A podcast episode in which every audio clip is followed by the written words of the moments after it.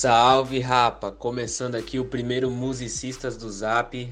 Não sei no que vai dar isso aqui, não faço ideia.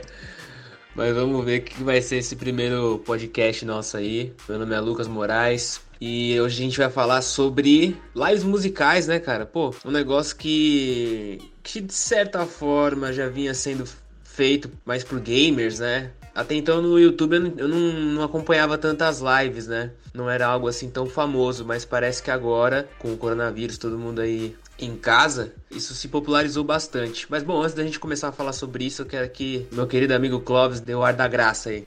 Muito bom dia, boa tarde ou boa noite para quem está nos ouvindo. Meu nome é Clóvis Araújo, estou aqui com o Moraes e hoje a gente vai falar sobre esse assunto das lives, que é uma coisa que está crescendo abruptamente, né, nesses últimos dias, principalmente com a quarentena, e que realmente vai mudar o jeito como a gente assiste shows e principalmente eventos da indústria fonográfica num geral, né? Eu acho um movimento já começando, né? a emitir algumas opiniões. Acho que é um movimento que veio para agregar valor não só durante esse período difícil que a gente está passando por causa do vírus, mas que vai continuar crescendo e crescendo cada vez mais no período após uh, o final da quarentena, né? É realmente uma quebra de paradigma do jeito que a gente estava acostumado a consumir música, né? Então isso daí eu tô achando bem da hora. E, e eu queria saber de você, Moraes, é, quais são as suas primeiras impressões sobre essas lives que veio ocorrendo? É, lógico que tem vários tipos de live, né? É, mas hoje a gente queria focar um pouco mais na parte das lives musicais, né? E eu queria saber de você, Moraes, o que, que você acha de tudo isso aí? Antes de dar essa resposta, Clavão, só quero deixar bem claro que tudo que a gente está falando aqui é milimetricamente estudado e comprovado diretamente de nossas bundas, né? Porque a gente não sabe de nada na real. Tipo assim, é dentro da nossa bolha do que a gente acompanha, tá ligado? Vamos lá, vamos começar por onde, de onde veio, né, mano?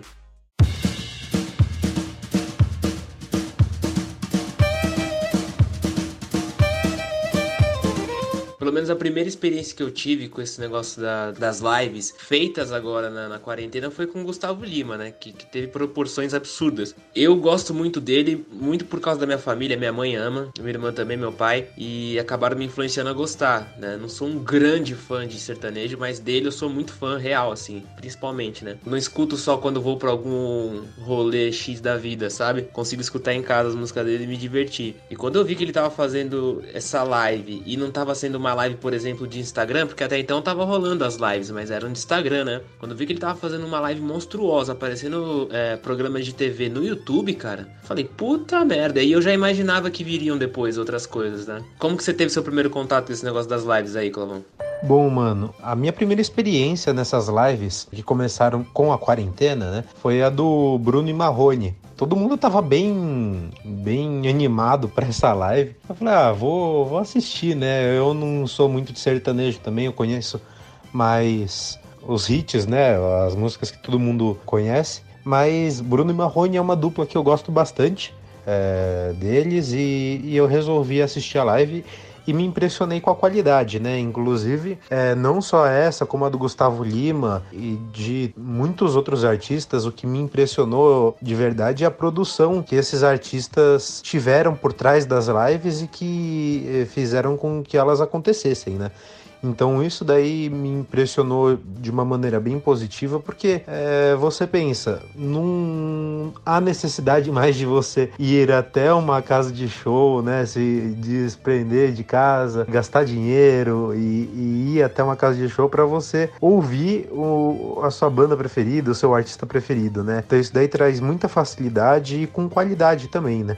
Essa live do Bruno Marrone foi foda, cara, porque assim como a do Gustavo Lima, ela gerou bastante meme, né? E o que é engraçado é que assim, todo mundo gostou muito da live do Gustavo Lima, o pessoal falou bastante no Twitter, gerou vários memes. E aí surgiu, por exemplo, a do Jorge Matheus, né? Foi a que eu vi logo depois, se não me engano. E eu, particularmente, não, não, não achei tão legal quanto a do Gustavo Lima. Eu falei, é, por quê? O cara tá cantando do mesmo jeito tal. E aí, mano, eu percebi que a questão não é exatamente fazer o show entendeu? É você se sentir à vontade, o artista lá que tá apresentando se sentir à vontade de mostrar não só ele cantando, como também ele como ele age no seu meio ali, né, no seu convívio dentro de casa, como que ele conversa, no caso do Jorge Matheus, com seu parceiro ali que, que, que trampa junto com ele. E eu acho que eles não estavam muito soltos tanto quanto o Gustavo Lima, que ficou loucão, falou com a mulher, brincou pra caramba, ficava falando bastante com os internautas, né? Eu pelo menos senti isso. E aí eu vi que gerou também uma nova linguagem para as lives que vieram é, em sequência, né? Essa coisa da, de ser espontâneo, né?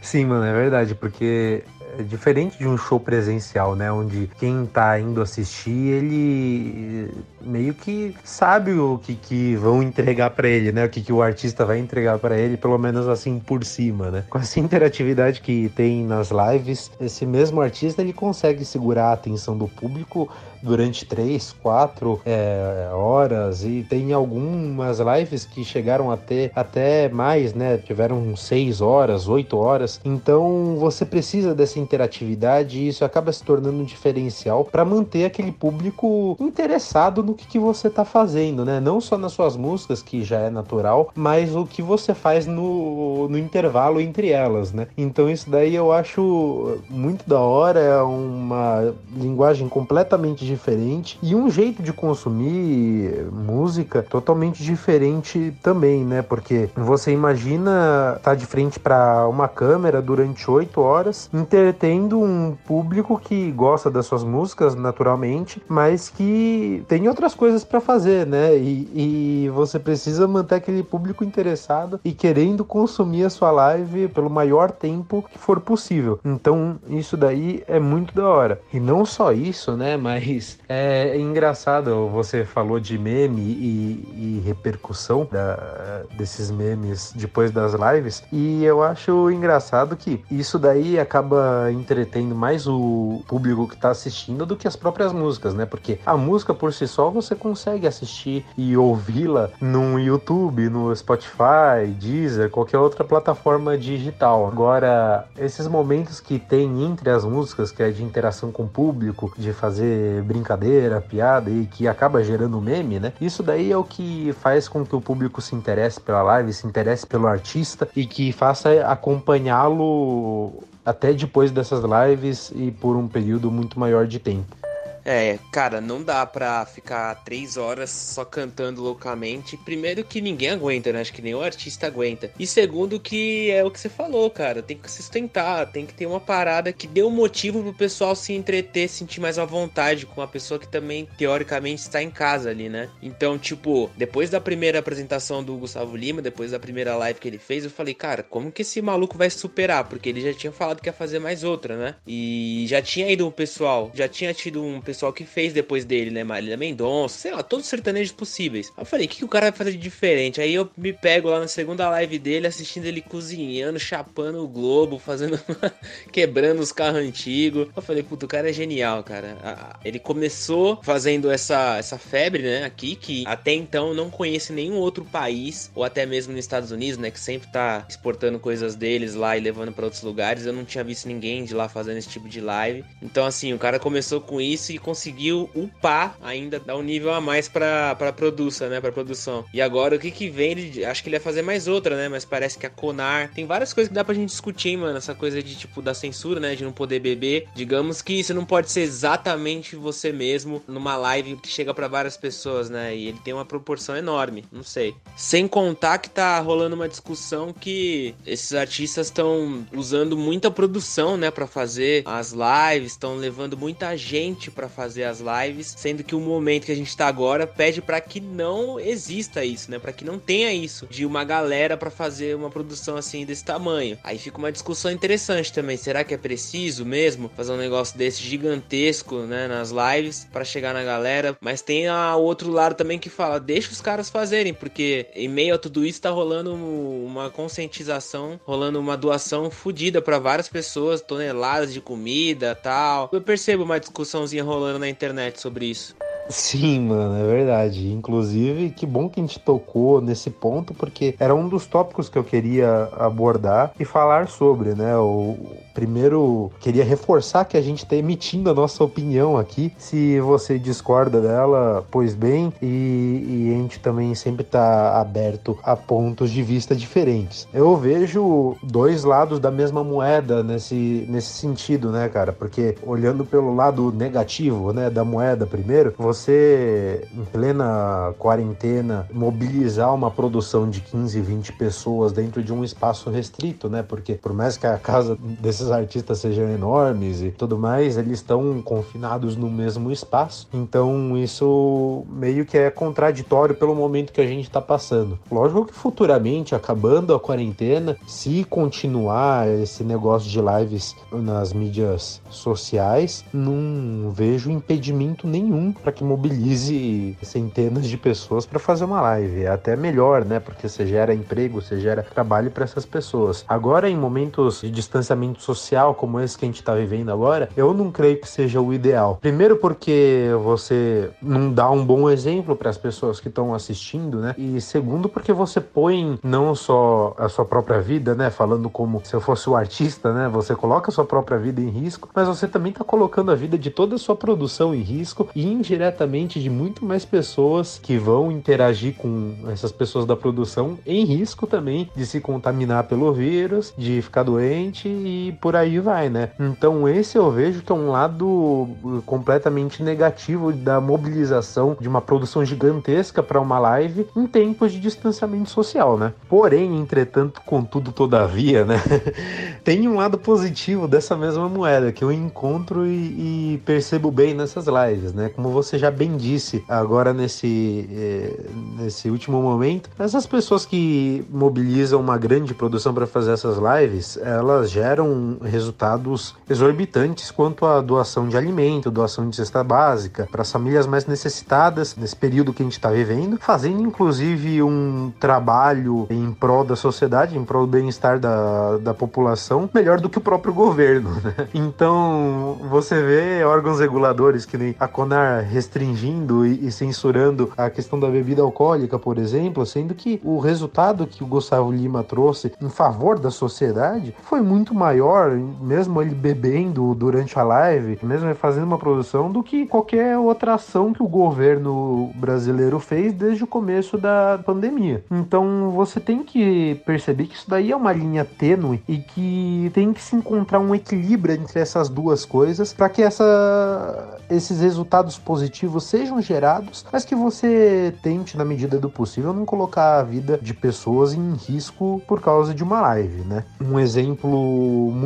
grande desse equilíbrio que eu não só soube da live, mas eu assisti e foram lives que me impressionaram pela qualidade, apesar da modéstia da, da produção, né, em relação a essas outras que tiveram uma mega produção por trás, né, nos bastidores, que foi a do, do Lucas da Fresno e da Ivete Zangalo. Nessas duas lives, eles só tinham uma câmera ali apontada para eles, tinha o software que cuidava dessa live, mas não tinha nenhuma produção por trás, nenhuma coisa muito rebuscada, várias câmeras, vários ângulos, e eles estavam ali de frente para a câmera, tocando, interagindo com o público, fazendo essa live numa qualidade altíssima, utilizando uma produção modesta. Então, acho que assim, se o artista ele consegue fazer uma live nesse sentido, uma produção mais simples, mais tranquila e que não coloque a vida de tantas pessoas em risco a fim de fazer essas lives, é o melhor caminho que pelo menos eu, Clovis, encontro para esse esquema dar certo pelo menos durante a, esse período de quarentena, né, mano?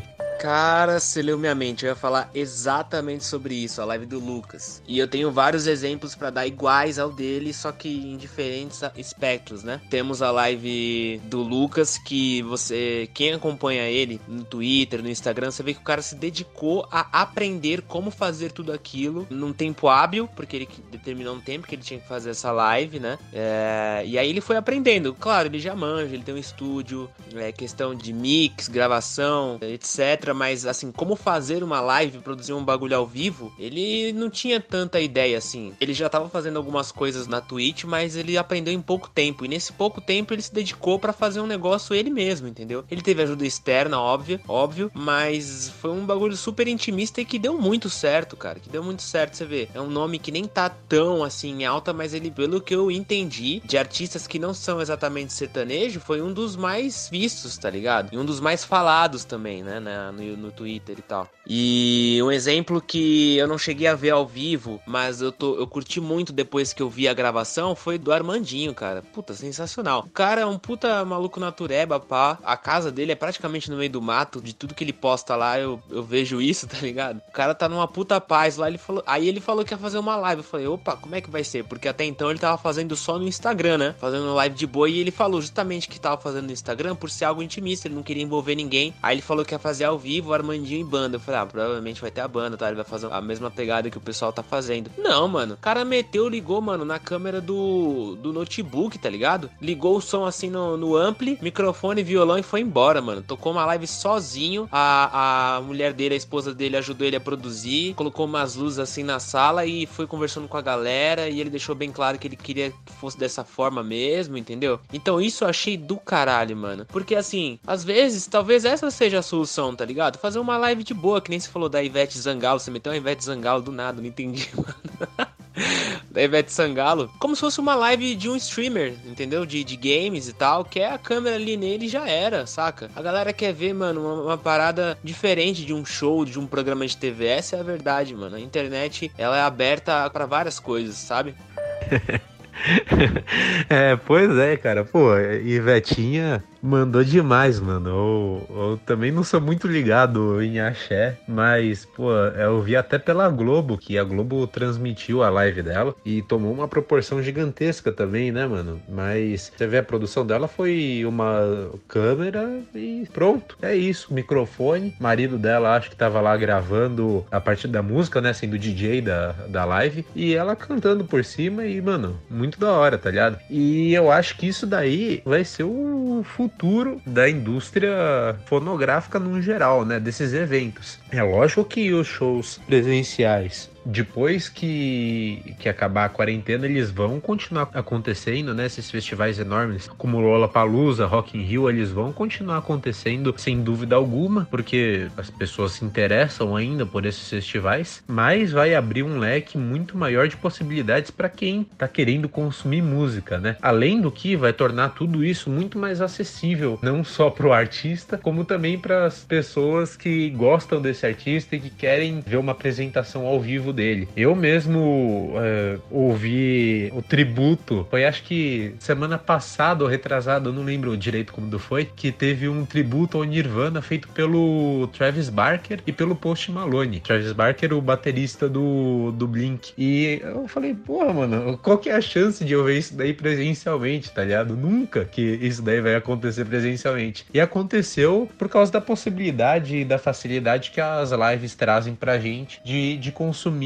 música dessa maneira. Então, tudo isso que está acontecendo, por pior que seja a nossa situação no momento, né, na questão do, do vírus, da quarentena e tudo mais, trouxe um lado positivo e trouxe uma disrupção bem forte no mercado é, é, e na indústria musical como um todo, porque imagina as possibilidades, por exemplo, de você comercializar uma live num futuro. Hoje em dia é, é incabível fazer isso porque é, a mobilização está sendo de fazer live principalmente com, com o objetivo de arrecadar fundos para ajudar os, me, os menos favorecidos, né? Que tem mais necessidade de alimento, de serviços básicos. E tá certo fazer caridade num momento como esse que a gente tá passando, né? Arrecadar esses fundos mesmo, tá certíssimo. Mas imagina pós-quarentena, quando tudo se normalizar, né? Pelo menos assim esperamos que vai se normalizar, né? Mas imagina depois que acabar tudo isso, a vida voltar ao normal dentro do possível, as possibilidades possibilidades que os artistas vão ter de vender um ingresso, por exemplo, para você participar de um show à distância. Então vai ser um momento único, você não vai conseguir gravar a tela do seu computador, porque hoje em dia tem segurança da informação que possibilita você bloquear esse tipo de gravação de tela, né? Você vai conseguir gravar pelo celular por fora, mas vai ficar numa qualidade horrível. Mas você consegue fazer um conteúdo exclusivo à distância por um preço mais acessível do que um show presencial, logicamente, porque a, a mão de obra, a estrutura e tudo que envolve um show presencial vai ser diferente, o custo vai ser menor, então você consegue praticar um preço mais acessível ao público, mas você consegue ganhar dinheiro, é uma nova forma dos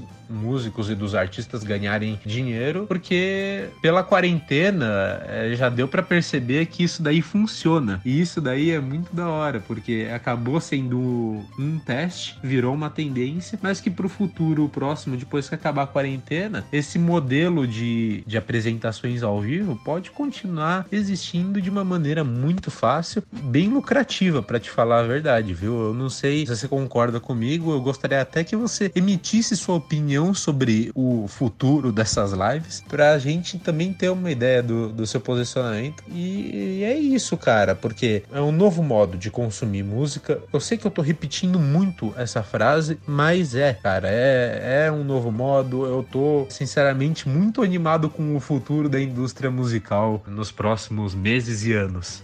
Mano, é foda porque eu consigo enxergar várias coisas em tudo isso aí. Você mandou o link pra gente dar uma olhada lá de uma matéria falando sobre como as lives estão sendo agora contratadas por empresas específicas para que os artistas façam show pros funcionários, né, dessas empresas. Então, já tá rolando isso. Isso é interessante pra caraca, que nem você falou, já tá acontecendo que você comentou de a galera comprar o ingresso ou estar num evento específico, tipo, tá sendo diferente dessas lives que estão sendo publicadas pra geral no YouTube, entendeu? Então tem isso também. E sem contar que nem é todo mundo também que tem acesso ao YouTube, né, cara? Vamos ser realistas aí, Brasilzão 2020, beleza, mas não é todo mundo que tem um acesso legal, uma internet boa, tem isso também. E também falando sobre essa questão do futuro, cara, é foda, porque uma live muito interessante que aconteceu foi meio que uma live, um evento, eu não sei explicar exatamente, cara. Eu não sou muito de. não sou muito gamer, não, né? Tipo, de jogar online principalmente. Eu tenho meu Play 2, eu revivi ele aí, ressuscitei ele e tô jogando, inclusive. Mas jogar online é uma parada que eu nunca fui muito, assim, desse universo. Mas eu vi que o Travis Scott, um dos meus artistas preferidos, se não o meu mais preferido no momento,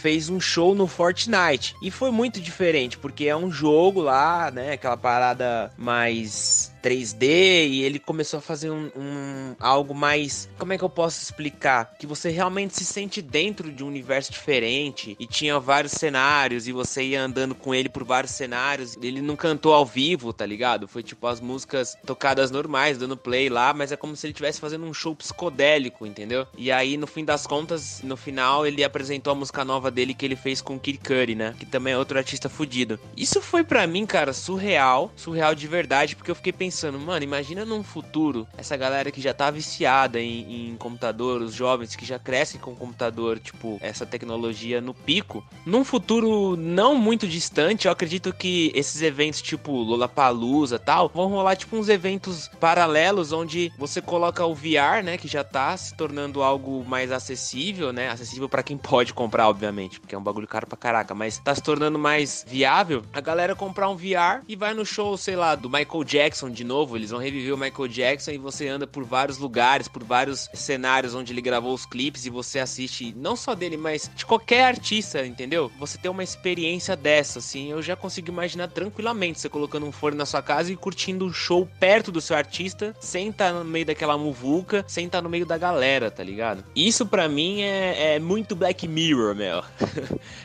É, é, tipo assim, é muito foda. E justamente o fato desse o coronavírus, a quarentena, o confinamento ter só aumentado a velocidade em que isso tá acontecendo. Então, uma coisa que talvez demoraria 10 anos, agora vai demorar 5 anos para acontecer, ou menos, entendeu? Justamente pela urgência, como se fosse num período de guerra, onde você tem que bolar novas armas, novas tecnologias, e por causa da guerra você cria outras novas tecnologias. E no caso, pra gente tá sendo isso aí, o, esse, esse vírus maldito. Mas aí, a outra visão que eu consigo ter disso é que, mano, será que é bacana você tirar totalmente, tipo, você distanciar o artista das pessoas, é, não ter mais esses eventos, da galera não se encontrar, não ter mais o show corpo a corpo ali, porque querendo ou não, o presencial faz muita diferença, mano. Assim, tanto pros artistas quanto principalmente pro público, né? Mas é uma nova geração, cara, que de certa forma já tá acostumada mesmo com essa parada de não estar tá o tempo todo junto, de não ir exatamente lá prestigiar o artista. É, tirando os artistas maiores, né, que fazem muito sucesso hoje, que é sertanejo, pagode, pop. Inclusive, eles usam os eventos deles até como se fosse um, um rolê, tá ligado? Uma balada tal. Pros outros artistas de rock, do trap também tá conquistando bastante coisa, mas até esses caras encontram dificuldade sim de fazer os seus shows, entendeu? Ah, o funk também, né, cara? O funk também consegue levar muita gente, mas justamente porque o funk já te linka com festa, já te linka com um monte de coisa e o pessoal cola para curtir. Mas outras coisas paralelas é mais complicado,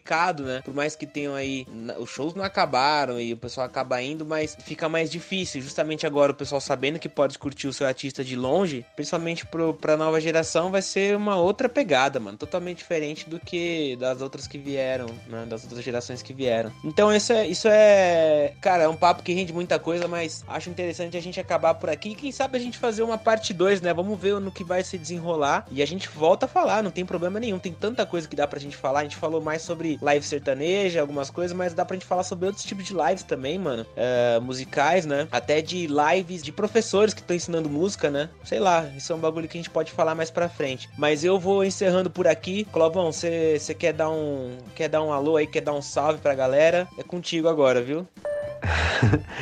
Pois é, mano, é uma gama de possibilidades, assim, diria até que infinita, porque a gente citou algumas, alguns modelos de negócio que, que podem ser desenvolvidos a partir dessas lives, né, no futuro próximo, mas é lógico que o mercado ele vai se modificar e vai se transformar assim que acabar a quarentena e assim que a gente passar por esse momento. Eu não descarto a grande possibilidade dos eventos que ocorrem presencialmente continuarem ocorrendo, né? Festivais, como eu tinha falado antes do Lollapalooza, do Rock in Rio, porque é, são experiências completamente diferentes, né? Que nem você falou, e são propostas também diferentes, né? A diferença é que agora você consegue abranger um novo tipo de público que antes você não conseguiria. Então, é, só citando rapidinho, imagina eu poder assistir a um show, nem se do Michael Jackson, ou poder assistir um show do Nirvana, que hoje, por motivos óbvios, não é possível, né? É, até tem aquela tecnologia do holograma, mas também é, meio que parou numa fase experimental, né? Não desenvolveu muito. Mas imagina a facilidade que você vai ter agora de assistir shows de artistas que você sempre sonhou e que nunca foi possível porque uh, ou o artista tá morto, ou a banda acabou ou algo do tipo. Então, o futuro é promissor. Esse assunto em si é promissor, mas é, eu concordo. Vamos encerrando esse primeiro episódio desse Musicistas do Zap. Eu curti muito a conversa, cara, nossa. E vamos que vamos. Eu fecho muito a gente abordar no segundo episódio, continuando a falar sobre esse assunto e a gente abordando essas possibilidades que o futuro irá ter, né? E que foram possíveis graças a essas lives que estão acontecendo nesse período de quarentena. Então, considerações finais aí, né, cara?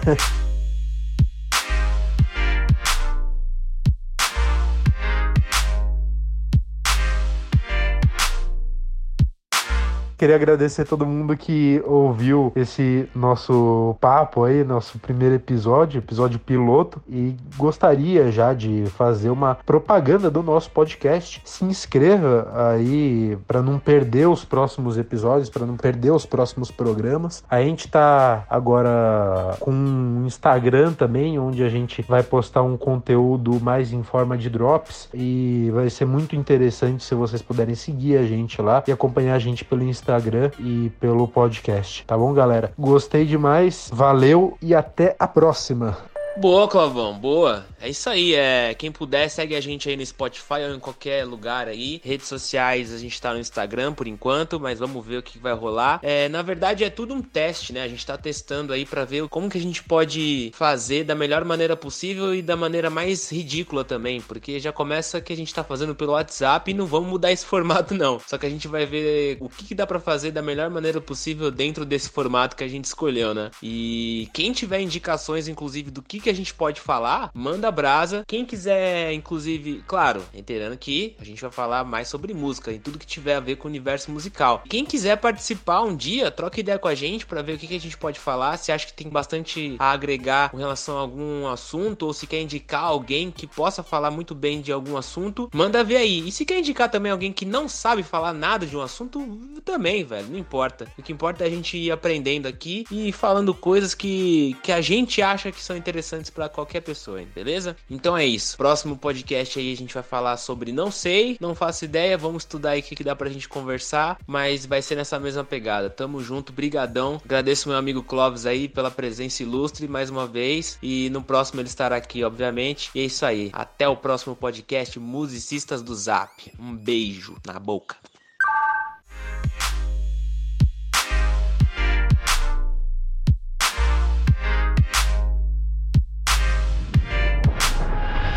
Produção e edição Henrico Landi.